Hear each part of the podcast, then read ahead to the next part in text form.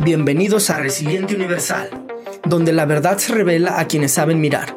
Escucha, siente, resiste. Este espacio es para compartir experiencias y conocimientos con amigos, emprendedores, empresarios, profesionales y especialistas médicos.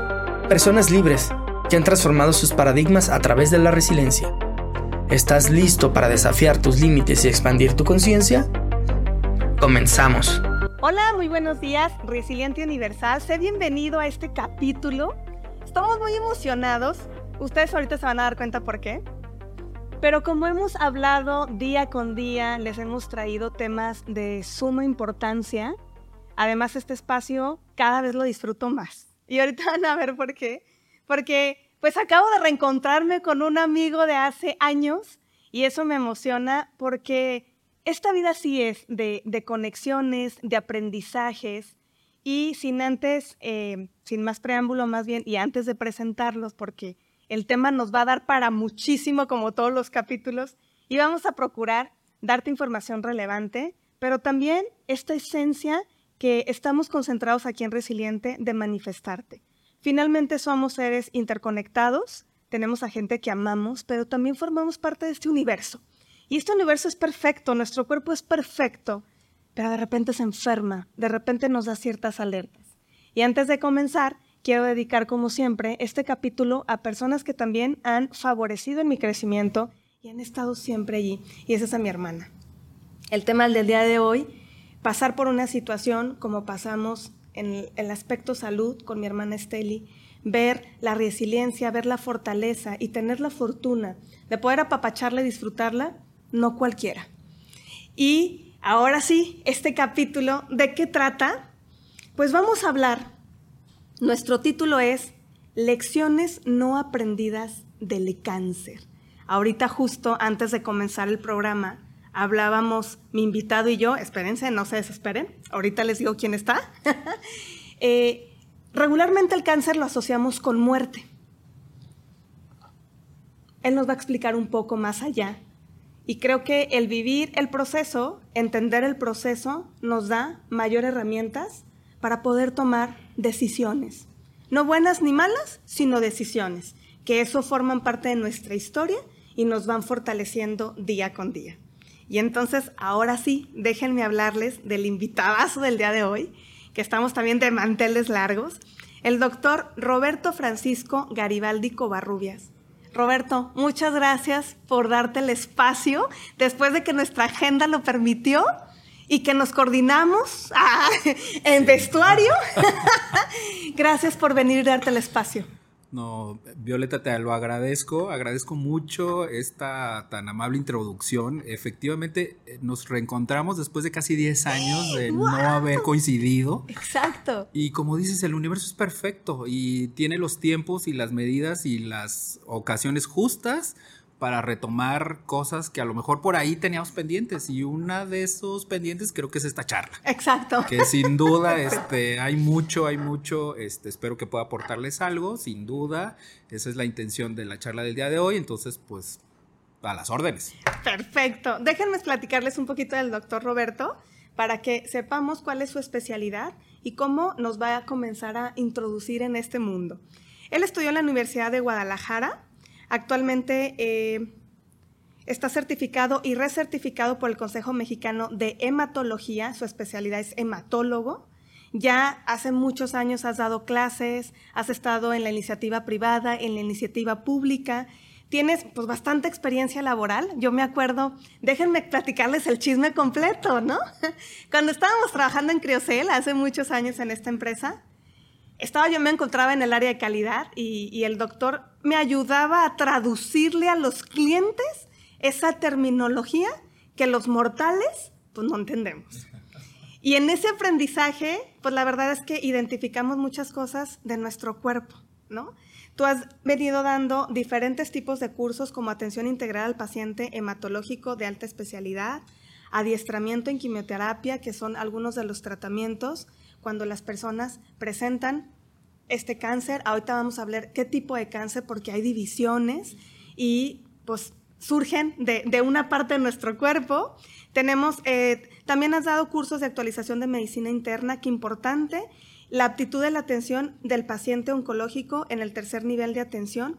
Fíjate que cada vez yo veo más una sinergia entre tratar al paciente como ese ser humano en algunas especialidades, pero tú ya lo llevabas desde el principio, porque tratamos un tema complejo emocional que a veces no respeta ni generaciones ni edades, y entenderlo, o tratar de entenderlo más bien, porque yo creo que nunca lo vamos a entender a su totalidad, pero la información científica, la instrucción y todo este desarrollo que tú has tenido nos permite irnos involucrando en esta parte de la hematología pediátrica, que es ahorita donde te encuentras en tu actividad eh, profesional.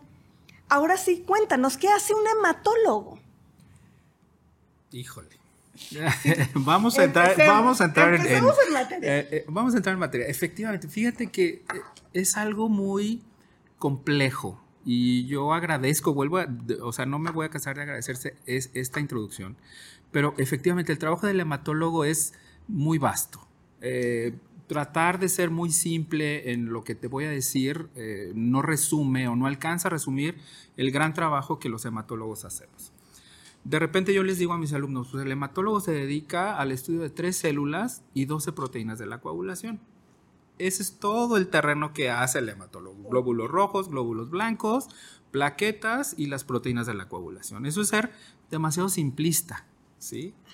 Pero esos glóbulos rojos, esos glóbulos blancos, esas plaquetas, esas proteínas de la coagulación se enferman, ¿sí? Y presentan grandes estragos en el cuerpo de un paciente, ¿sí? Eh, prácticamente nosotros nos dedicamos a las enfermedades de la sangre, ya viéndolo así de una manera más formal. Las enfermedades de la sangre que pueden ser desde benignas, una anemia, que a lo mejor muchos podemos desarrollar, muchos podemos tener, y a las grandes eh, tragedias, pues, eh, entendiéndose como el cáncer o las leucemias, ¿no? Que sería todo ese espectro de, patologías de, células sanguíneas y, bueno, también el aspecto de la coagulación. Vemos los fenómenos hemorrágicos o los fenómenos trombóticos. Entonces, el hematólogo es el especialista justo que, que entiende, trata, diagnostica, acompaña, eh, eh, a un paciente con alguno de estos trastornos. ¿Sí? Entonces, de repente la gente no tiene todo el conocimiento, pues, de qué es lo que hacemos. ¿No? Y tú lo has dicho, tú lo has mencionado, pues a lo mejor lo googlea, este, estoy sangrando y qué hago, eh, tengo anemia y me compro unas vitaminas. Entonces, todo ese tipo de situaciones, pues no nos van a llevar a grandes cosas, ¿no? Exacto. Wow, así, resumido, pero ya se suena muy complejo, ya son mucha terminología que ahorita nos vas a ir explicando. Roberto, ¿y por qué eliges ser hematólogo? Cuéntanos un poquito de tu historia. Bueno, eh, te voy a compartir algo muy curioso. Este, yo inicialmente no pensaba como primera opción en ser médico. No sé si alguna vez yo te lo compartí. Yo quería haber estudiado eh, quería haber sido ingeniero químico. Esa era como mi principal este, eh, situación después de terminar la preparatoria. Yo voy a ser ingeniero químico. Por azares del destino, una noche antes de haber elegido el camino, o sea, me llegó la iluminación, algo que me dijo no es, no es por ahí, o sea, tu destino será ser médico, llámalo la vida, Dios. Pero fue en un sueño, fue, de repente algo, una idea. De repente una idea entre la noche exactamente, o sea, me llegó algo, ¿sí? Algo. ¿Tienes familiares médicos? No, nadie de mi familia es médico, entonces bueno, a la mañana siguiente efectivamente fui y metí mi documentación para medicina, ¿sí? Y afortunadamente, bueno, pues tú conociste el programa, el, proceso de la universidad, eres aceptado, haces tu, tu carrera, que si me dices ahora, pues lo volvería a hacer. Claro. Sí, lo volvería a hacer.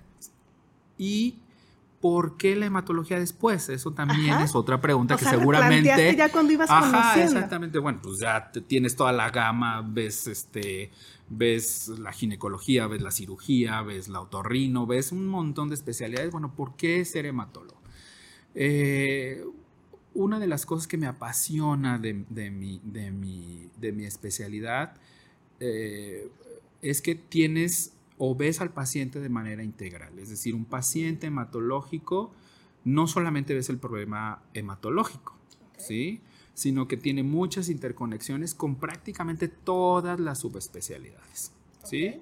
Ves pacientes pequeñitos, ves pacientes adultos, ves pacientes embarazadas, ves pacientes con problema quirúrgico, ves pacientes con problemas eh, endocrinológicos de diabetes, ves pacientes con insuficiencia renal, ves pacientes con infecciones, es decir, la hematología te permite ser o tratar al paciente de manera integral con el resto de las subespecialidades. Aparte, pues me gusta también el trabajo del microscopio, o sea, también, o sea, te sientas al microscopio, ves las células, hablas con las células, interpretas pruebas de coagulación, interpretas pruebas de laboratorio.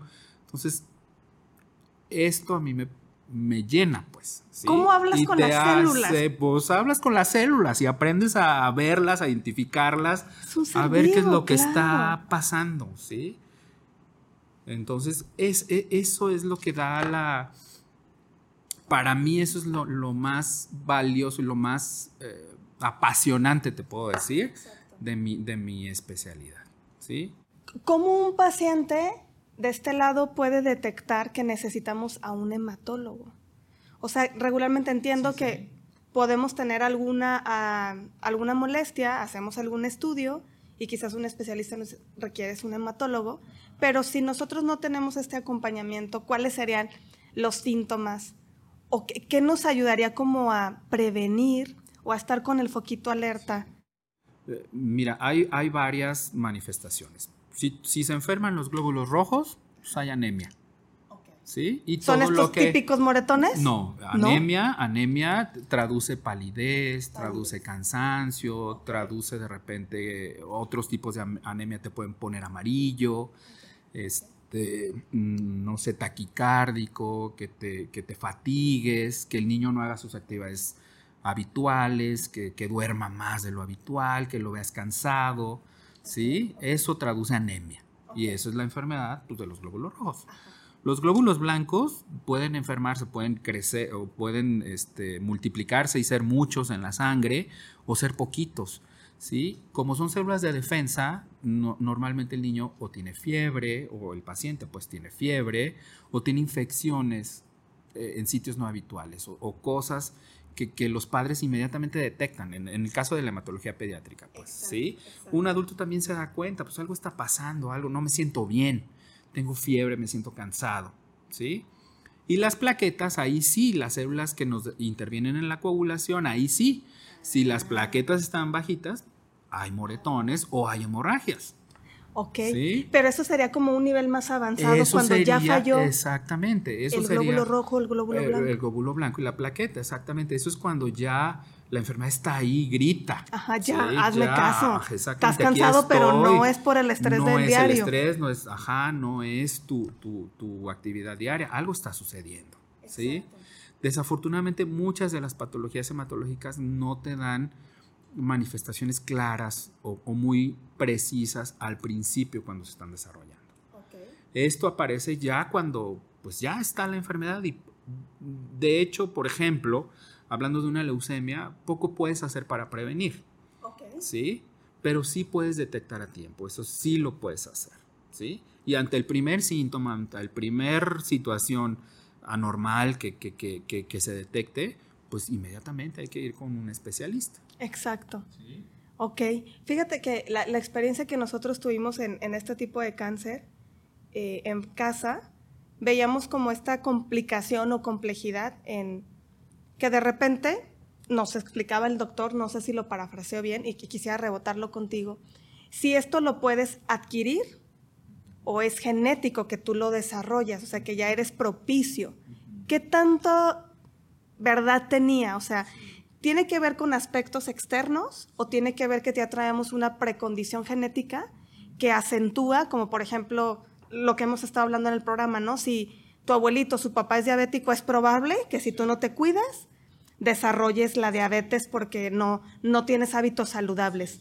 ¿Cómo funciona la hematología? Fíjate que, bueno, hablando específicamente de leucemias. De leucemias. Sí, de leucemias. Vamos a centrarnos en leucemias, que es el cáncer más frecuente que nosotros vemos, ¿sí? En los niños, este, el cáncer eh, es la principal patología hematológica maligna que nosotros detectamos. Esta pregunta que me estás haciendo es una pregunta que cuando me la hacen los padres, porque los padres lo traducen, bueno, ¿por qué a Juanito le dio una leucemia? ¿Sí? Tiene cinco años, tiene, tiene cuatro cinco años. tiene cuatro, tiene siete, tiene doce. ¿sí? ¿Por qué a Juanito le dio leucemia? Yo es una pregunta que aún en estos 25 años yo todavía no puedo tener una respuesta clara con los padres. ¿sí? ¿Por qué? Porque el desarrollo de una leucemia o para que alguien manifieste, tenga, se haga presente una leucemia, tiene que ver con muchos procesos, ¿sí? La leucemia o la aparición de un cáncer como de este tipo es multifactorial, ¿sí? Intervienen muchos factores. De manera así como didáctica de repente para los alumnos, y espero que para la gente también le quede un poco más claro, yo trato de dividir estos factores en factores genéticos, ¿sí? Factores ambientales, sí, y factores incluso infecciosos. Algunas veces algunos virus pueden estar eh, implicados en cierto tipo de cánceres, ¿sí? Ya sabemos, por ejemplo, que el herpes virus tipo 8 este, está implicado en el cáncer de cervix, por ejemplo, ¿sí? El virus del Epstein-Barr en ciertos tipos de linfomas Burkitt, es decir, sí hay la presencia de ciertas partículas virales en algunos cánceres, ¿sí? ¿Qué tan susceptible soy yo para desarrollar una enfermedad, efectivamente tiene que ver si mi padre, si mi abuelo, si mis tíos, si mis familiares de manera directa tuvieron esa enfermedad. Y ese es como otro factor que se agrega. ¿Sí? Y aparte, ¿qué es lo que hago yo? Si yo igual respiro eh, contaminantes, fumo, me drogo, el alcohol, todos los hábitos que no, sabemos que no son saludables, ¿sí? pues le agregamos otro ingrediente más a la tormenta perfecta. ¿Sí? Que es finalmente el desarrollo de, una enfermedad. Sin embargo, a, pesar de que esto es multifactorial, pues hay gente que, y hay niños, y es ahí donde entra mi dificultad. Bueno, ¿por qué a Juanito le dio leucemia? si no se droga, si no toma alcohol, si lo llevo al kinder, si no tengo ningún familiar que tuvo leucemia, si este, vivimos en las lomas de Chapultepec y es la zona más nice de toda la República, eh, si no tengo ningún factor ambiental, me quedo sin poder responder esa pregunta. Y ahí es donde vas a hablar con las células. Es ahí, bueno, ¿qué pasa? ¿Qué me tienes que decir? ¿Qué pasa? Exactamente. Y eso es algo que eh, por, qué a Juanito le dio leucemia, ¿no? Que es el estudiante perfecto, que es el, eh, el niño más deseado, que es el paciente más cuidado, ¿sí? Y que no tiene absolutamente ningún factor de riesgo, ¿sí? Entonces, pues ahí entro en conflicto. ¿Qué, les digo? ¿No? Tenemos esta situación, vamos haciendo... Es correcto, exactamente. No sé exactamente cuál sea la causa de la enfermedad de Juanito, pero ya está aquí. ¿sí? Y tenemos que afrontarla. ¿Cuáles son los, los tipos de tratamiento que implican, evidentemente tiene que ver con el grado, me imagino, de afectación o no? No con el grado, con el tipo, es decir, ¿qué tipos tenemos? Ah, ahí te va, exactamente. El glóbulo blanco tiene varias subpoblaciones, ¿sí? Hay linfocitos B, hay linfocitos T, que son los linfocitos, y hay otra familia que es la, eh, este, la polimorfonuclear, que tiene más variedades de células. Entonces hay leucemias linfoides y hay leucemias mieloides. Entonces, dependiendo del tipo y la variedad de las células, es ahí donde te digo, pues células, díganme qué, qué tipo son, ¿sí? Este, a qué están jugando, ¿Qué, qué, por qué están proliferando de más, ¿sí? Entonces, este, dependiendo del tipo de leucemia, es el tratamiento que tú vas a indicar. ¿va? Eh, y decir tratamiento no me refiero solamente a la quimioterapia. Exacto. Ahí es donde... ese es un recurso, exactamente. Es la quimioterapia, en algunas ocasiones la radioterapia, en algunas ocasiones no exclusivamente para leucemia, pero sí la cirugía en algunos tumores sólidos tiene también participación. Y, y aquí es donde eh, entra la otra parte, el aprendizaje al que nos estábamos refiriendo al inicio. ¿sí? No solamente es el tratamiento farmacológico, no es solamente el tratamiento eh, tangible que puedas ver, sino es el acompañamiento con los padres desde un punto de vista holístico, desde un punto de vista completo, desde un punto de vista de la nutrición, del aspecto psicológico, emocional, por supuesto, ¿sí? Eh, la salud pública, bueno, pues te, ofrece una gama de pacientes que, no tienen de repente todos los recursos que, a los que nosotros afortunadamente tenemos acceso. Eh, y, te das cuenta de muchas situaciones, son esas lecciones que no hemos aprendido del cáncer. Que somos seres integrales y que hay que cuidar. O sea, si vamos a empezar un tratamiento o si sabemos que ya tenemos cierta patología o enfermedad, entonces hay que atenderla, hay que cuidarla y mejorar como este sistema de, de, apoyo, de ayuda. Hay mayor incidencia en las personas que se encuentran en situación de vulnerabilidad cuando presentan este tipo de enfermedades a las que quizás se encuentran en condiciones económicas favorables o tampoco respeta. No, respeta. ¿sí? El cáncer, pues es la anarquía pura. ¿sí? Es la anarquía pura de una célula y no respeta ni condición, ni religión, ni edad, ni sexo, absolutamente nada. ¿sí? ¿Cómo se convierte un paciente?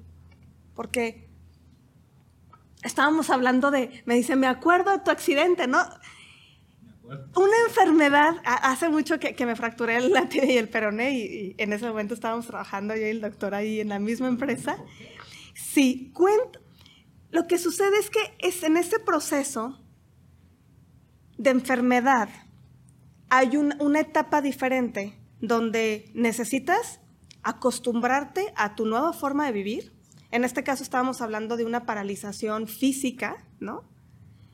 Cómo este proceso o acompañamiento de la familia, este proceso de adaptación, de este proceso de integración, de no querer entender la enfermedad, sino tratarla y estar aprendiendo a ella misma y estar yéndonos a lo fundamental como es el acompañamiento, el cariño, el amor.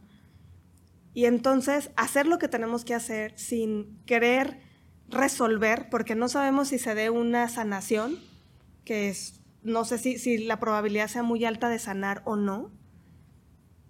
¿Cómo acompañas en este proceso a las familias? Porque es otra realidad.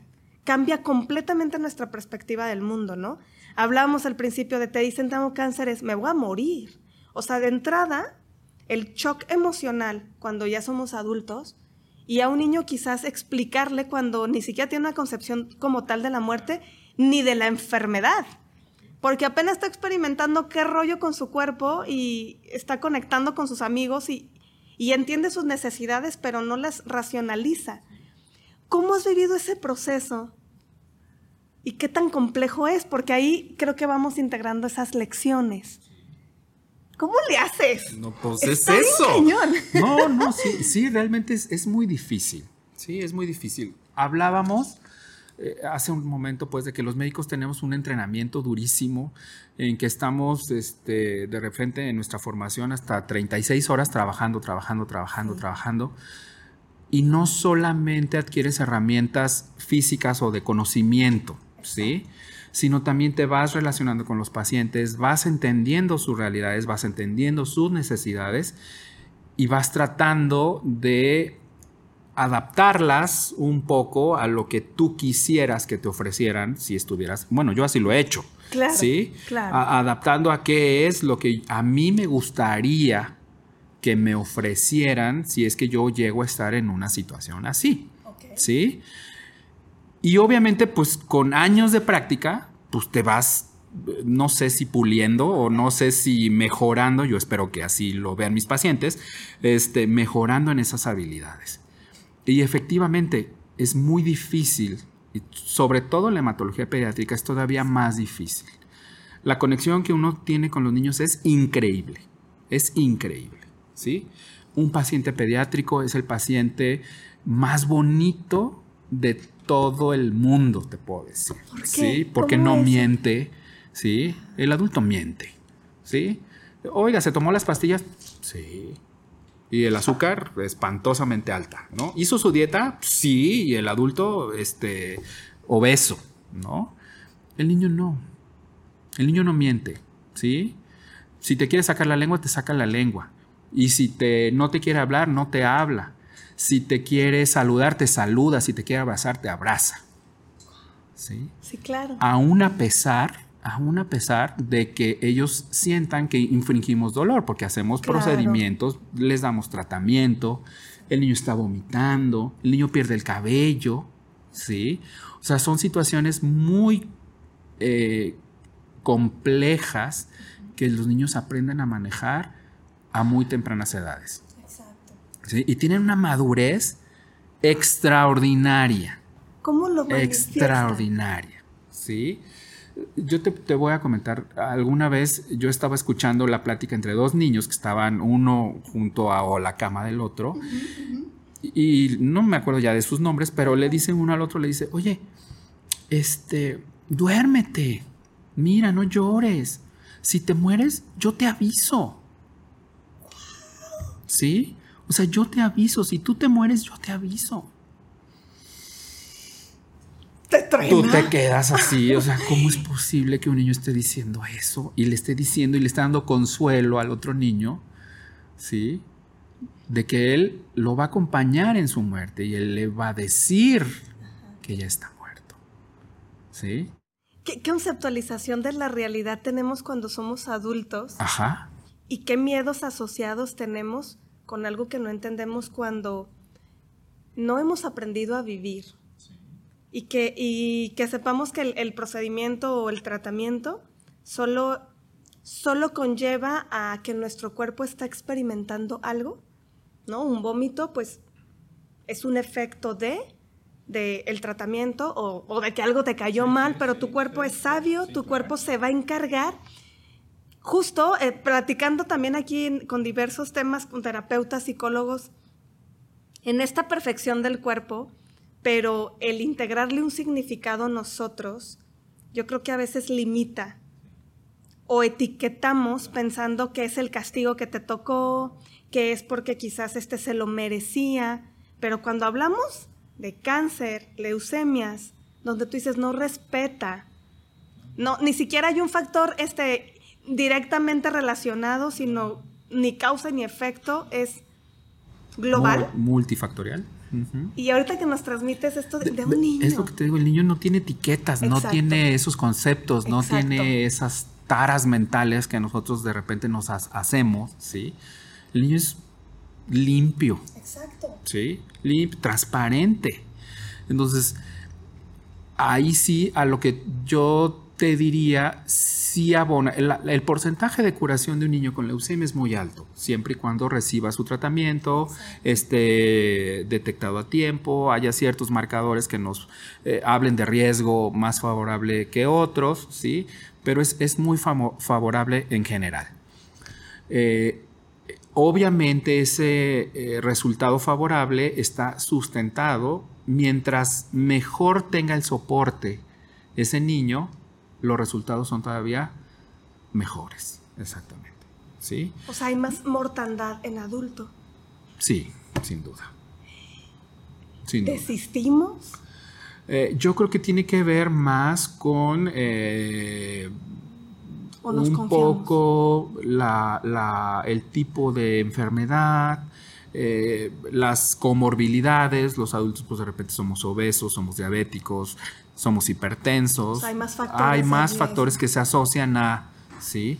El niño no, el niño es una maquinita nueva, vamos a decirlo de alguna manera, ¿no? ¿Sí? Entonces, pues no está hipertenso, no hace diabetes o difícilmente hace diabetes, ¿sí? Eh, eh, sus riñoncitos también, o sea, en general, e, ese tipo de cuestiones, claro que influye, pero influye todavía más si el niño tiene esa red de apoyo. Eso sí lo hemos visto, ¿sí? Eh, hay niños que de repente eh, pierden el tratamiento porque sus padres no los llevan, ¿sí? Que quizás ahí ya se integrarían factores económicos, económicos, acceso, y, y, quizá no tanto, ¿eh? sino más bien como de esta cultura que tenemos de la medicina que no es tradicional exactamente y este, pues de repente los llevan con el homeópata, con el de los imanes, con el de la energía solar, con el de, eh, no sé, otro tipo de alternativas que, bueno, pues tendrán su objetivo para ciertas situaciones, pero ahorita en este momento, pues no está demostrado que cubren el cáncer, como de repente muchos se hacen, eh, se hacen esa publicidad, ¿no? No, aparte es, es, delicado y creo que al hablar de la complejidad de un cáncer y cuando ya se hizo evidente, necesitas actuar de manera urgente, ¿no? Y quizás estos tipos de, de tratamientos alternativos son más lentos, quizás no están enfocados o dirigidos hacia allá, me acuerdo justo también cuando vivimos esta situación en casa. Evidentemente fue un acompañamiento de quimioterapia y demás. Sí, se vinculó con un poco de homeopatía, pero no era pero no, dejas, ajá, no dejas el tratamiento principal, no lo abandonas. Sí, porque, o sea, siento que ya estás en nivel rojo y todavía dices, no, no estoy en rojo, dices. Tienes que actuar ya, tus células se están comiendo unas a las otras, ¿no? O sea, no, mm, se están destruyendo, ¿no? Porque también el, procedimiento es matar lo malo para lo nuevo. Y este acompañamiento, ¿qué ha sido lo más complejo cuando tú enseñas? Y en estos cursos, en, la, en las universidades, en las pláticas que has dado, ¿cuáles son los desafíos del estudiante?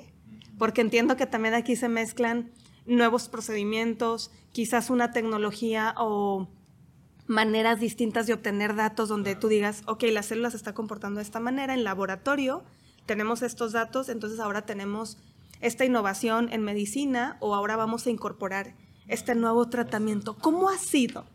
Eh, mira, eh, la enseñanza de la hematología eh, es, es, complicada, ¿sí? Pero yo trato siempre de decirle a mis alumnos, y, y hay una frase que, que me gusta mucho, que, que finalmente tienen que hacer de su pasión su profesión.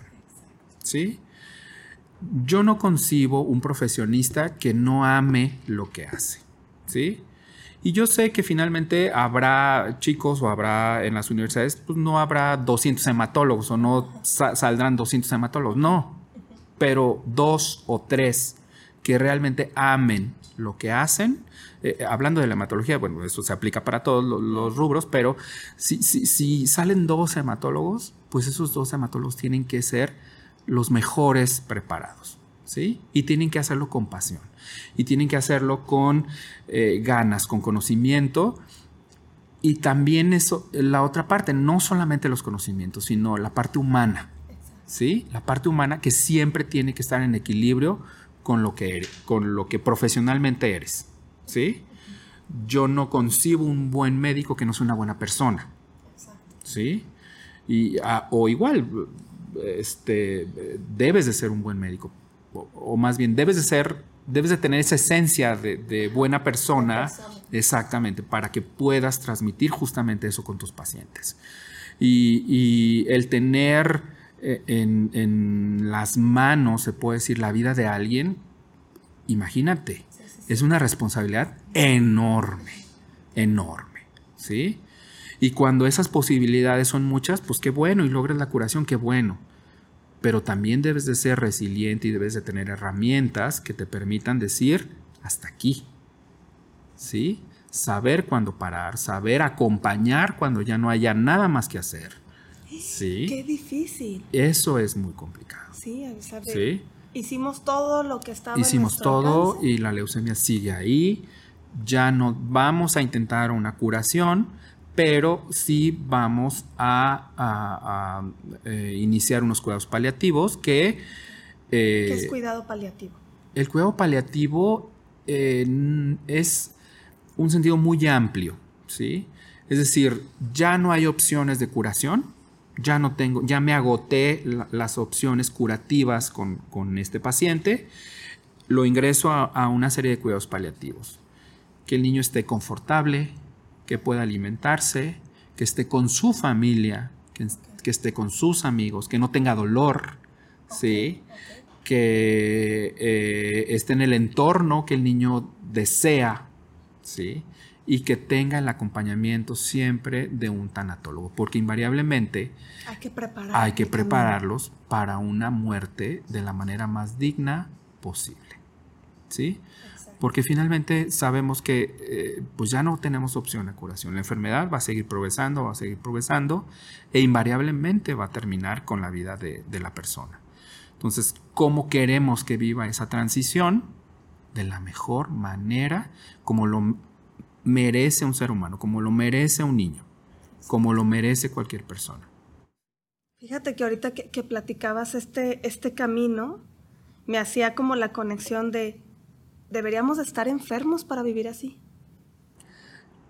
Yo creo que esas son las lecciones que no hemos aprendido. ¿Sí? No necesitamos estar enfermos para vivir, disfrutar la vida como tú lo decías. Hay que vivir, por supuesto que hay que vivir.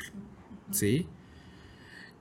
De repente las enfermedades te hacen darte cuenta de muchas cosas y las situaciones eh, extremas de la vida te hacen que te caigan muchos veintes.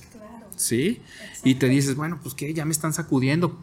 ¿Qué me quieren decir? ¿Qué, tengo que aprender? Tengo, ¿Qué tengo que aprender? Exactamente. Y una de las cosas que creo que no solo el cáncer nos, nos puede dar esa lección es pues la vida misma. ¿Sí? La vida misma te, te pone en las situaciones en las cuales debes de ser resiliente, debes de tener herramientas, debes de aprender situaciones y sacar la mejor versión de ti todos los días. Exactamente. Todos los días. Exactamente. Y eso es lo que vuelve rico el estar aquí con otros seres humanos, ¿no? Porque tendremos aprendizajes en diferentes ámbitos, Habrá personas que tengamos habilidades, otros que tengan habilidades para otras cosas. Qué importante es trasladarlo a nuestro día a día y que finalmente esto nos permita encontrar una paz y una tranquilidad, ¿no? Porque si queremos encontrar un propósito, pues podríamos describirlo, ¿no? Es necesario tenerlo o no tenerlo, pero tener una tranquilidad de que como seres humanos estamos limitados y que como seres humanos también nuestro cuerpo se puede enfermar, que es una variable con la que tendríamos que aprender y que la muerte es inevitable, de cómo nos estamos preparando y no en este evento de vulnerabilidad es cuando entonces buscamos ayuda, sino antes y cómo también nosotros nos cuidamos a nosotros mismos. Tengo una curiosidad, el médico naturalmente, por conocer la perfección del cuerpo, y esta conexión de, los datos que ustedes tienen, no sé si en algún momento algún médico asiste a un psicólogo o un médico naturalmente desarrolla esta sensibilización, porque evidentemente, pues no sé si en tu casa tú has tenido una situación de, de cáncer o de leucemia, o si el conocer y el aprender del paciente te va forjando, o sea, como esta escuela de vida o si naturalmente un médico en algún momento puede decidirlo y eso acelera el proceso de un nuevo médico que quiere tener eh, como esta sensibilización que los experimentados ya desarrollaron naturalmente. ¿Cómo le hacen? Porque para mí son máster. ¿Cómo, lo logran? ¿Cómo transmitir? ¿Cómo estar tranquilos? No es para todos esta. No, no, sin duda, sin duda no es para todos. Eh, Fíjate que en la currícula, por ejemplo, de, uno en la formación de, médico y de subespecialista, no existe ninguna materia, ningún aprendizaje, ningún curso que te diga cómo manejar tus emociones, cómo este, manejar tu estrés, cómo te enfrentas a los pacientes o qué herramientas vas a desarrollar. No lo existe. No lo existe. Tristemente no lo existe. ¿sí? No, y ni en la enfermería ni en otras. Pues yo creo que no. Roberto, porque cada vez nos damos cuenta que vamos a, empresas y que también identificas en nuestra generación. Sí, sí. No te enseñaron en la universidad. Nada. Era herramienta técnica. Sí, sí, es conocimiento, es conocimiento, conocimiento, conocimiento. Todo lo, eh, el acompañamiento psicológico, este desarrollo de habilidades incluso sociales. De repente hay médicos que son muy cuadrados, ¿no? Cuadrados, o sea, exacto, es esto y es esto. Porque nadie nos enseña a hacer de otra manera, ¿sí? Eso es un poco, un poco es lo que cada quien trae y las habilidades que uno va desarrollando en el transcurso de que tú vas creciendo. Pero yo creo, y vuelvo al, punto anterior, eh, el que tú tengas eh, o hayas desarrollado una especialidad con esta sensibilidad o con más sensibilidad, si te va forjando, como esta escuela de vida, como lo mencionas, pues día a día, día a día, tú te vas fortaleciendo. De repente yo recordaba este, a algunos residentes, y también ahorita te voy a compartir algo, eh, que me decían exactamente lo mismo, es que cómo le hace para dar malas noticias, ¿sí?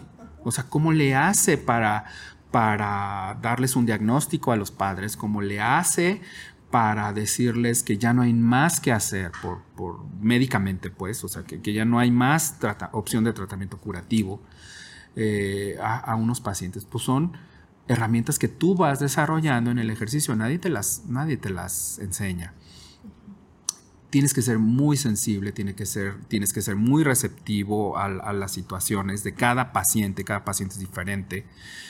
Ahora las generaciones eh, que, estamos formando y que estamos contribuyendo a formar, pues ya tienen un poco más de herramientas. Ya estamos volteando a ver ese tipo de situaciones que los chicos adolecen. ¿Sí? Entonces tratamos también de inculcarles esa eh, cultura, vamos a, no sé si sea la palabra más adecuada, pero sí ese conocimiento de ese equilibrio entre lo que yo soy, lo que yo deseo, lo que yo transmito, ¿sí? Y que se aplique con mis pacientes también.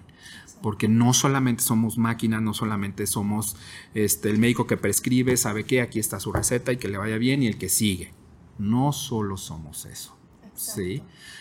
Entonces eh, yo recuerdo que, y, varias veces, eso no, no, no, no, hace que uno sea eh, más duro o más frío, ¿no? Eh, de repente uno, o a uno lo ven así, pero, pero uno, te comparto, por ejemplo, en algunas ocasiones, en muchas ocasiones, niños eh, muy queridos, con los que te encariñas, con, lo que, con los que juegan, con los que llegan y te abrazan, este, y, que pierden la batalla por el cáncer. Es decir, cuando tú hablas con sus padres, pues tienes que ser fuerte, ¿sí? Aunque por dentro te estés muriendo. Sí, porque ya hubo un vínculo también. Exactamente. Entonces, si tú no eres fuerte como médico, como soporte, como su médico tratante, la familia se, desmorona. Se desmorona. Exacto. ¿Sí? ¿La vida del médico es solitaria? ¿O tienes con quién hablar estos temas? No, lo hablamos, ¿eh? Lo hablamos y depende, depende. De repente si hay médicos muy este, reservados, pues, pero en general, eh, pues vas desarrollando herramientas que te permiten, pues, convivir con esto, ¿no? Es decir, yo eh, me acuerdo ah, perfecto, pues miren, este, la leucemia de X paciente está así, este, pues ya no tengo opción curativa, vamos a hacer paliativos, bla, bla, bla, bla, bla, bla. Pues eh, obviamente resolver las dudas de los pacientes. Terminé de hablar con los papás y no una. O sea, me iba a un rincón a llorar. Mi pausa para poder. Exactamente. Porque eh, Juanito no respondió? ¿Por qué si yo hice todo lo posible? ¿Por qué no respondió? ¿Sí? Entonces, pues sí, desarrollas herramientas, sí, este... Tienes que sentirlo también para... ¿Sí? Yo creo que en el momento en que pierdas la empatía con tus pacientes, pues estás fregado. Perdón la expresión, ¿eh? O sea, eh, no tendrías por qué estar tratando pacientes. Exacto. ¿Sí?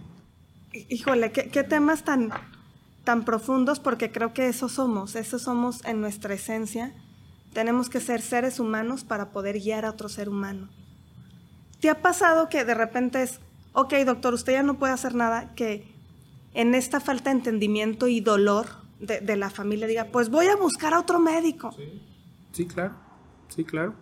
Sí, sí, sí, e, eso pasa. O sea, Ahora, eh, con el acceso a la tecnología, este, pues es que me encontré que en X lugar me están ofreciendo este tipo de tratamiento y me voy a llevar a, mi paciente. Sí, o sea, claro que sucede, ¿sí? Em, te deja un mal sabor porque finalmente tú sabes que hiciste lo que tenías que haber hecho, ¿sí? Eh, afortunadamente, somos muy afortunados eh, eh, dentro de la medicina institucional porque tenemos una gran gama de tratamientos y de acceso a quimioterapia y a recursos, prácticamente como los hospitales o, damos los esquemas, por ejemplo, que, en el mundo están dando los mejores resultados. Exacto, o sea, están actualizados sí, ustedes en sus protocolos. Sí, sí, claro, claro, claro. Entonces, eh, eh, el que haya un fracaso y que la gente te cuestione de repente es que, ¿por qué no? ¿Por qué no lo manda? ¿Por qué no me lo manda Houston? ¿Por qué no me lo manda a, o yo lo voy a trasladar a, pues está bien, o sea, tienen todo su derecho de hacerlo, pero, o sea, con el conocimiento de que efectivamente, pues recibió lo que tenía que haber recibido, se hizo lo que tenía que haberse hecho, ¿no? ¿Cómo elijo a un buen hematólogo?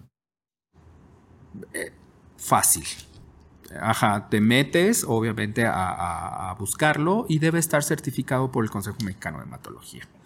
Entonces, el hematólogo certificado es alguien, es un profesional confiable, por supuesto, y tú sabes que los médicos nos recertificamos cada cinco años, entonces, pues, o nos actualizamos o nos actualizamos. Exacto. ¿No? Sí, porque creo que eso es muy importante, ¿no? Que, que muchas veces también como pacientes queremos que alguien resuelva, pero no tomamos las precauciones debidas de sí encontrar a un buen hematólogo en ese sentido, que esté actualizado, que esté certificado.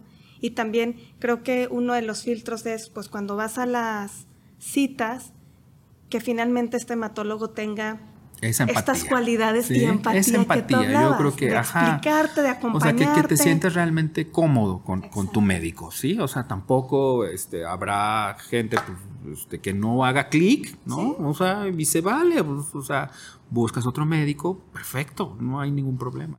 Exacto. Roberto, a mí me encantó compartir porque además de que nos, nos instruiste bastante y nos das este foco diferenciado hacia cómo ve el cáncer y estas lecciones que siguen haciendo eco y entre más las incorporamos a nuestra vida, entonces creo que es más llevadera. No nos estamos peleando con querer una expectativa que ni siquiera está en nuestro control y pues nos vamos a cansar en el intento. ¿Cómo te encuentra la gente? O sea, si quieren ir, Violeta, saben que está certificado, sabes que es este, confiable. bueno, yo trabajo, no trabajo en, la medicina privada, yo mi práctica la hago ahorita en el Hospital de Pediatría del Centro Médico Nacional de Occidente. Eh, ahorita ya no tanto en la parte operativa, ya estoy en la parte más directiva, pero igual el equipo de hematólogos que está en el hospital es fabuloso, este, son muy buenos médicos, entonces pues ahí estamos.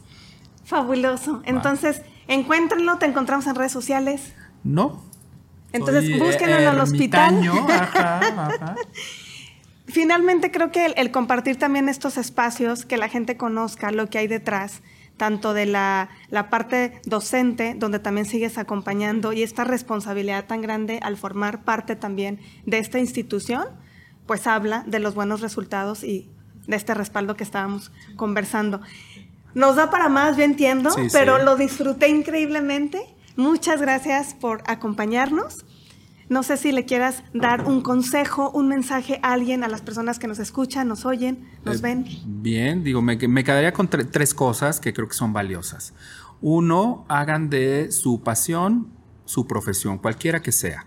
¿sí? Esa es una. Dos, hay muchas lecciones que no hemos aprendido y no necesitamos esperar a tener cáncer para aprenderlas y aplicarlas. Entiéndanse, apapáchense, quiéranse, manténganse en equilibrio, sean saludables, ¿sí? Eh, establezcan relaciones eh, eh, con la gente que ustedes aman. No necesitamos un temblor, una sacudida para, para, para hacerlas. Y tres, agradecerte, muchas gracias. Yo espero que esta charla haya servido de, de mucho. Yo espero que así, así este, lo deseo. Y pues muchas gracias, gracias por la invitación. Al contrario a ti, Roberto, y muchas gracias a ti por escucharnos y vernos. Nos vemos en la próxima.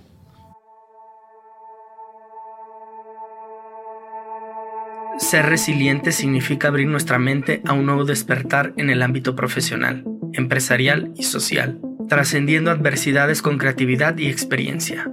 Aquí en Resiliente Universal, escuchamos y aprendemos de personas que conectan y co-crean, generando un espacio de reflexión y conocimiento para nuestro espíritu en el presente y en el futuro. Gracias por acompañarnos en esta aventura de crecimiento y evolución. Hasta la próxima en Resiliente Universal.